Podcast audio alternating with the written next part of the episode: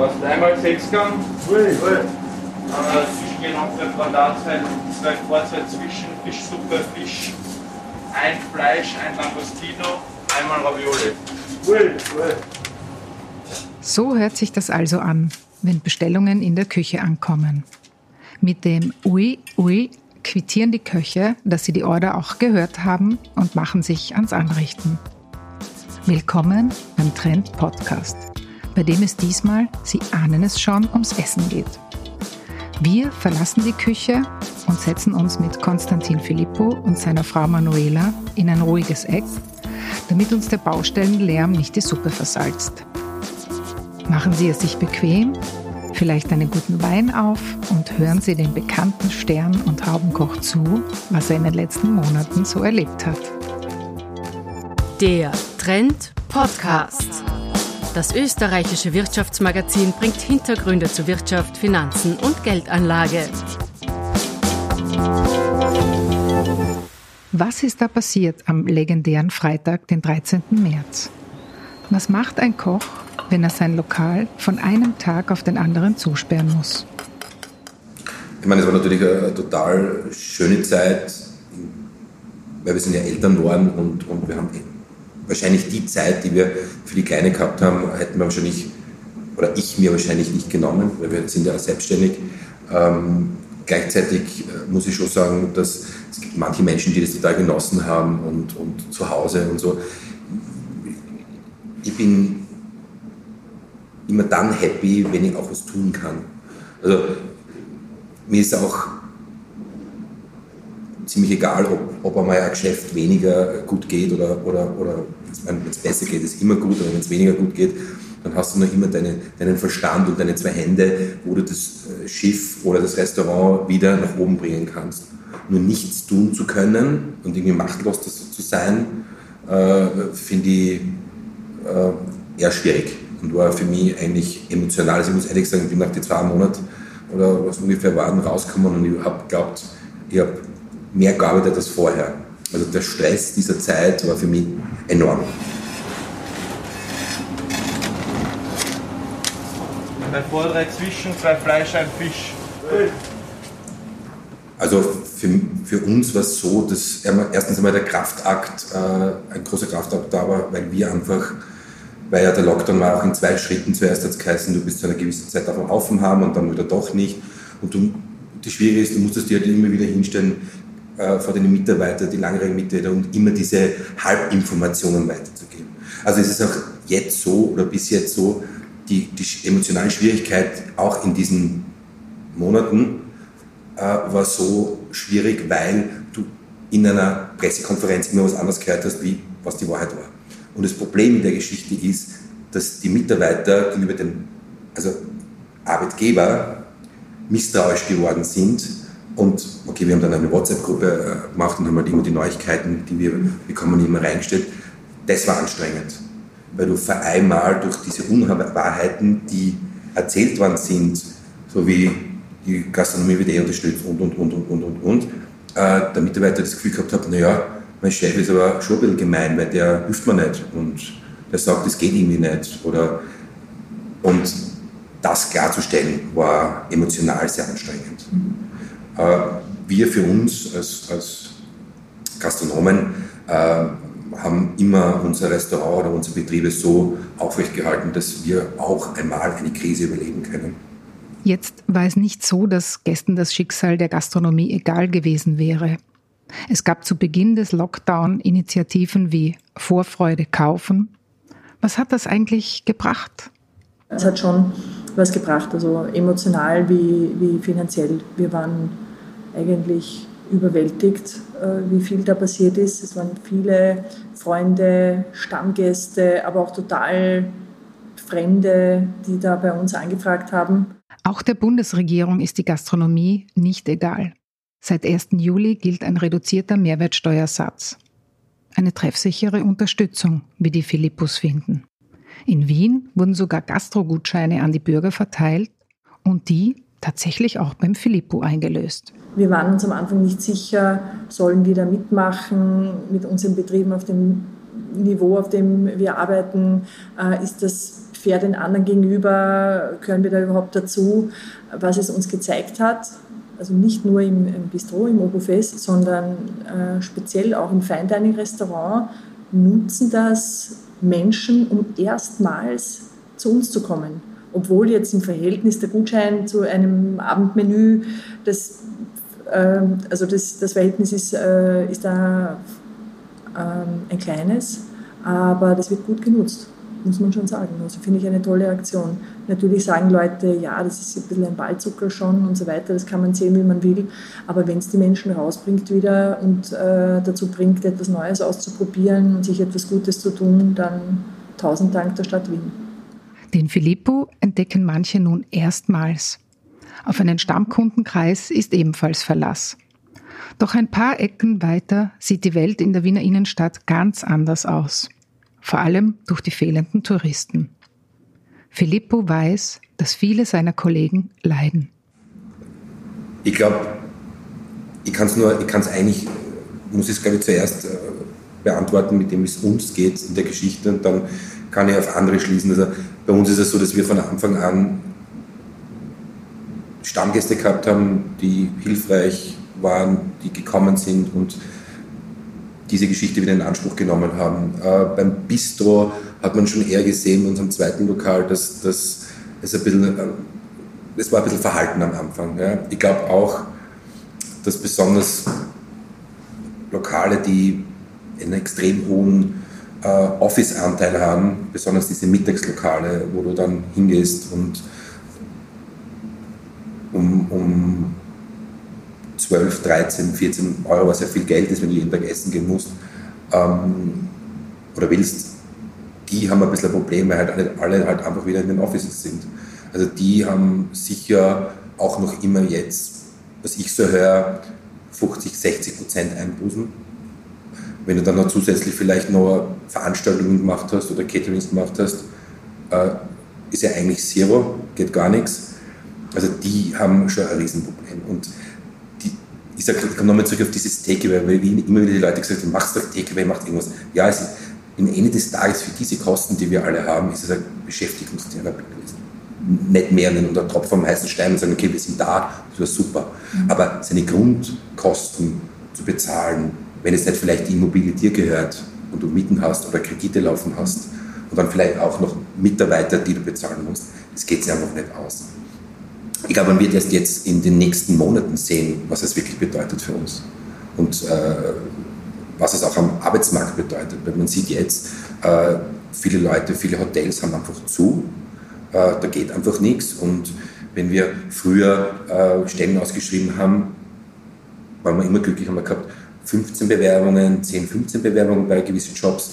Und wir haben jetzt eine Stelle ausgeschrieben, 220 Bewerbungen. Also wenn man das sich nur ein bisschen sich vorstellen kann, was jetzt im Moment so abgeht da draußen, äh, dann möchte ich nicht wissen, was in den nächsten Monaten passiert.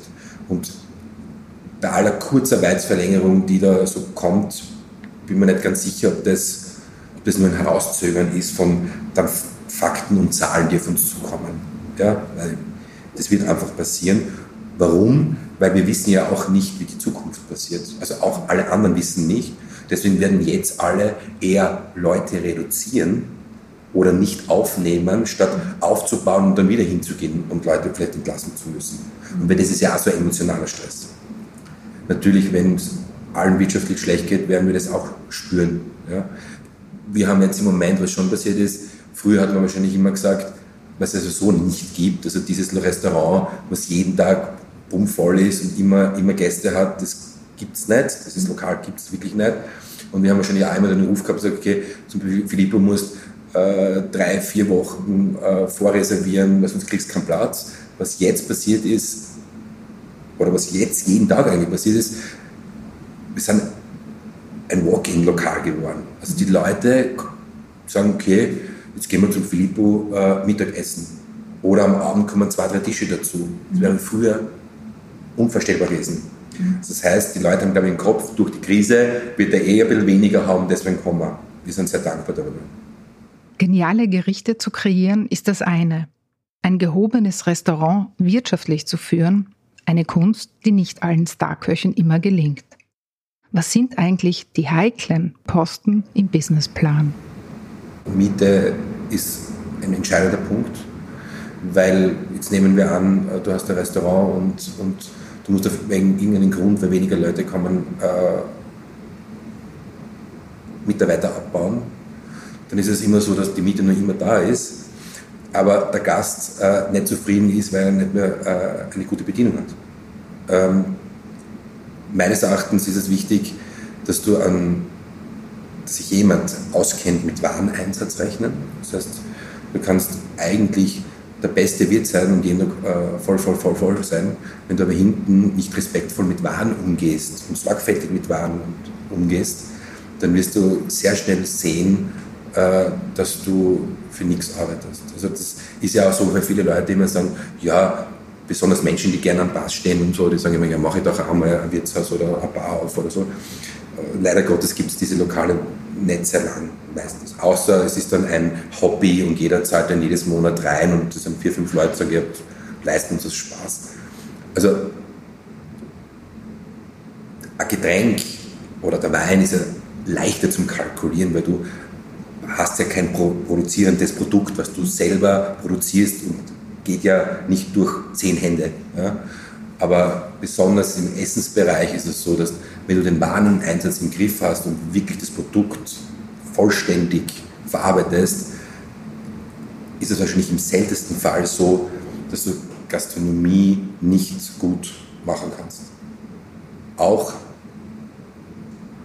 eine sehr gehobene Gastronomie. Ähm, ich glaube, dass manche Restaurants halt einfach glauben immer an, an, die, die gut, also an diese guten Zeiten. Also nehmen Sie eine Prime Location und rechnen, das muss ja möglich sein, dass ich jeden Tag 300, 400 Essen habe oder zwei. Das muss ja möglich sein, möglich sein. Und wenn es dann aber nicht möglich ist, dann bleibt dann immer die Miete und dann bleibt dann immer die Kosten. Und wenn du ein riesiges Lokal hast, dann bin ich immer so ein großer Fan von klein, klein, klein, klein. Wenn du ein riesiges Lokal hast und vor einmal einen Umsatzeinbruch hast wegen irgendeiner Krise, dann, wie ich schon vorher gesagt habe, dann wirst du meistens zuerst einmal deine Mitarbeiter entlassen und dann, mit, und dann sagt aber der Kunde, ich bin nicht äh, gut bedient worden, weil da muss ich dreimal fragen. Im Detail ist es schwieriger, als man glaubt weil es so individuell ist. Du kannst, kein Tag ist gleich wie der andere. Du kannst es überhaupt nicht, früher, kann mich erinnern, früher immer gesagt, ja, äh, wenn jetzt irgend weniger Gäste waren, hat man immer gesagt, ja, heute ist das Wetter nicht gut oder äh, Vollmond ist oder Champions League ist. Und im Endeffekt muss man aufhören mit diesen Dingen. Muss, Gastronomie ist einfach ein ständiger Prozess und wenn du nicht dran bleibst und wenn du nicht schnell reagierst, es ziemlich schnell die, die Kosten einholen und du sehr schnell verlierst. Also du bist permanent wach, dass du, egal was es ist, es ist wurscht, ob es eine Pizzeria ist oder das beste Wirtshaus, musst einfach qualitätsbewusst sein und Qualität wird sich immer durchsetzen. Am Ende des Tages warne ich vor schlechter Qualität, weil heutzutage die, die, die Menschen in Österreich und überhaupt sehr mündig sind und wissen ganz genau, was gut und was schlecht ist mittlerweile. Also die Leute lassen sich einfach nicht verarschen. Und das ist eine sehr positive Geschichte für die Zukunft, äh, weil du ja oft verglichen wirst mit Dingen, die auch nicht super kocht sind oder nicht richtig waren. Also ich war ja, bin ja, wir sind ja, meine Frau und ich sind ja Befürworter der Kennzeichnungspflicht für Convenience-Produkte. Weil da geht irgendwer irgendwo hin und sagt, ja, aber dort kostet so viel. Ja, aber das ist echt nicht gut und nicht schlecht. Und wir haben teilweise verlernt, äh, dass wir vielleicht manche Dinge gar nicht so oft essen müssen. Man kann einmal Dinge auch vielleicht nur einmal die Woche Fleisch essen, aber dafür dann auch gutes Fleisch. Wir haben verlernt, wir, haben, wir glauben, alles muss immer da sein, alles muss sofort kaufen und es darf ja auch nichts kosten. Dann brauchen wir uns aber auch nicht wundern, äh, dass wir unseren Körper vergiften. Also ich bin, also wenn ich einmal gerne Gasel trinke und wenn ich mal gut isst, dann bitte mit dem besten Zeug. Bestes Zeug heißt nicht Hummer und Kaviar, sondern mhm. ein gutes Fleisch und ein gutes Gemüse und nicht äh, hochgezogen und totgespritzt mit irgendwelchen Dingen. Servus. Philippus Philosophie können Genießer diesen Herbst auch im Hangar in Salzburg kennenlernen und kosten. Er pendelt derzeit auch häufig zwischen Wien und seiner Geburtsstadt Graz, wo er eine Kantine eingerichtet hat. Ja, Graz, äh, Graz ist eigentlich eine Herzensangelegenheit äh, gewesen, weil natürlich als Grazer, als Steirer, äh, was in seiner Heimat zu machen, ist natürlich eine, eine lässige Geschichte.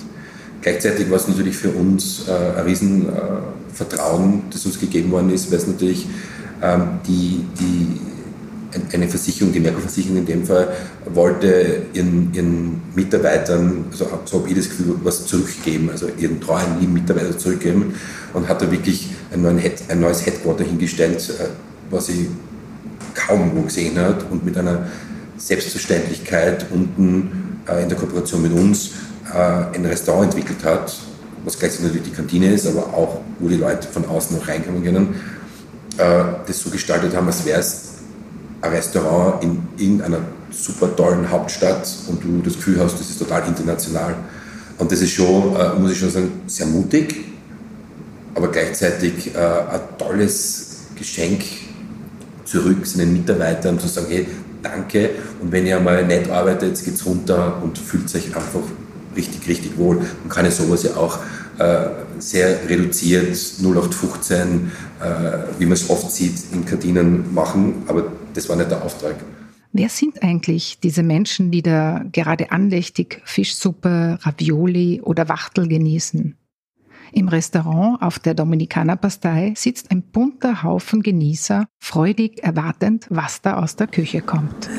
Ähm, mit beiden Konzepten haben wir sicher so ein bisschen zur Demokratisierung von luxuriösem Essen oder von Fine Dining oder von hochqualitativem Essen beigetragen. Äh, die Zielgruppe ist recht interessant. Sie ist jetzt ähm, von jung bis alt, eigentlich könnte man sagen. Sowohl im Bistro als auch im Fine Dining Restaurant sind wir sehr happy, wenn so Pärchen Anfang, Mitte 20 zu uns kommen, die sich einmal ein schönes Mittagessen gönnen, irrsinnig viel Fragen stellen, alles ausprobieren wollen, aber auch ähm, Menschen ihre Silberhochzeit bei uns feiern, sage ich jetzt mal. Also vom Alter, von der Herkunft oder vom vom Ausbildungs-, Bildungsgrad her gibt es eigentlich äh, gar keine Grenzen. Es ist ähm, wirklich schön festzustellen, dass wir ein breites Publikum ansprechen. Grundvoraussetzung für den Besuch unserer Lokale ist sicher ein grundsätzliches Interesse an gutem Essen und Trinken. Und ansonsten ist alles offen. Also wirklich ist national und international ähm, ein, ein wirklich buntes Publikum es ist durchaus öfters vorgekommen, dass uns der Bundespräsident außer Dienst Heinz Fischer besucht hat, aber auch Blixer Bargeld von den einstürzenden Neubauten. Die Auster weiß vielleicht gar nicht, dass sie und der Schweinebauch ein schönes Paar abgeben, schreibt der Autor Christian Seiler über Filippo in dessen Kochbuch. Filippo weiß, dass diese verwegene Kombi funktioniert. Aber woher kommen die Inspirationen für solche Experimente? Achtung, sie kommen durchaus von ungewohnter Seite.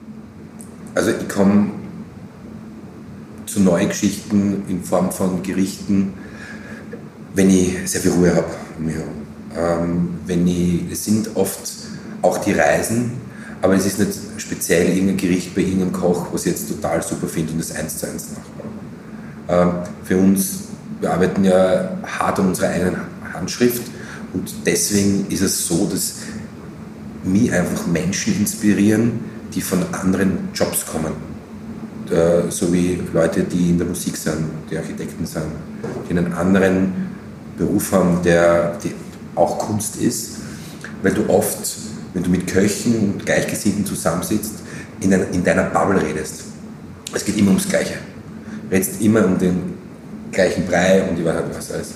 Und deswegen versuchen wir eigentlich uns äh, immer zu inspirieren zu lassen von Menschen, die vielleicht äh, mit dem gar nichts zu tun haben und wie sie unser Restaurant sehen.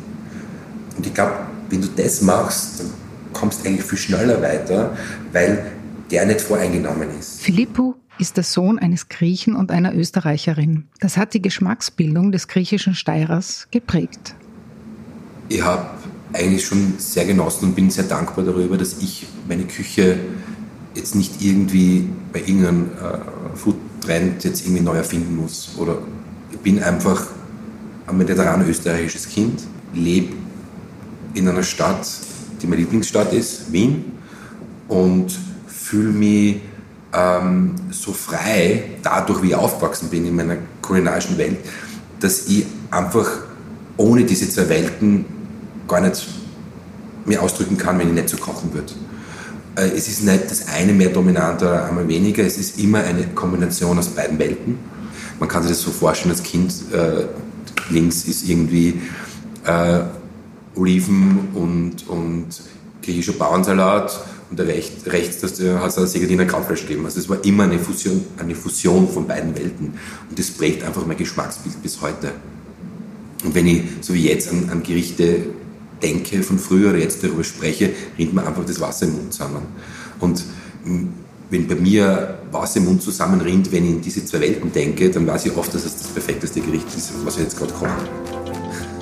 Ich weiß nicht, wie es Ihnen geht, aber mir rinnt das Wasser im Mund zusammen. Es ist höchste Zeit, etwas zu kochen oder noch besser essen zu gehen. Vielen Dank fürs Zuhören jedenfalls und bis zum nächsten Mal.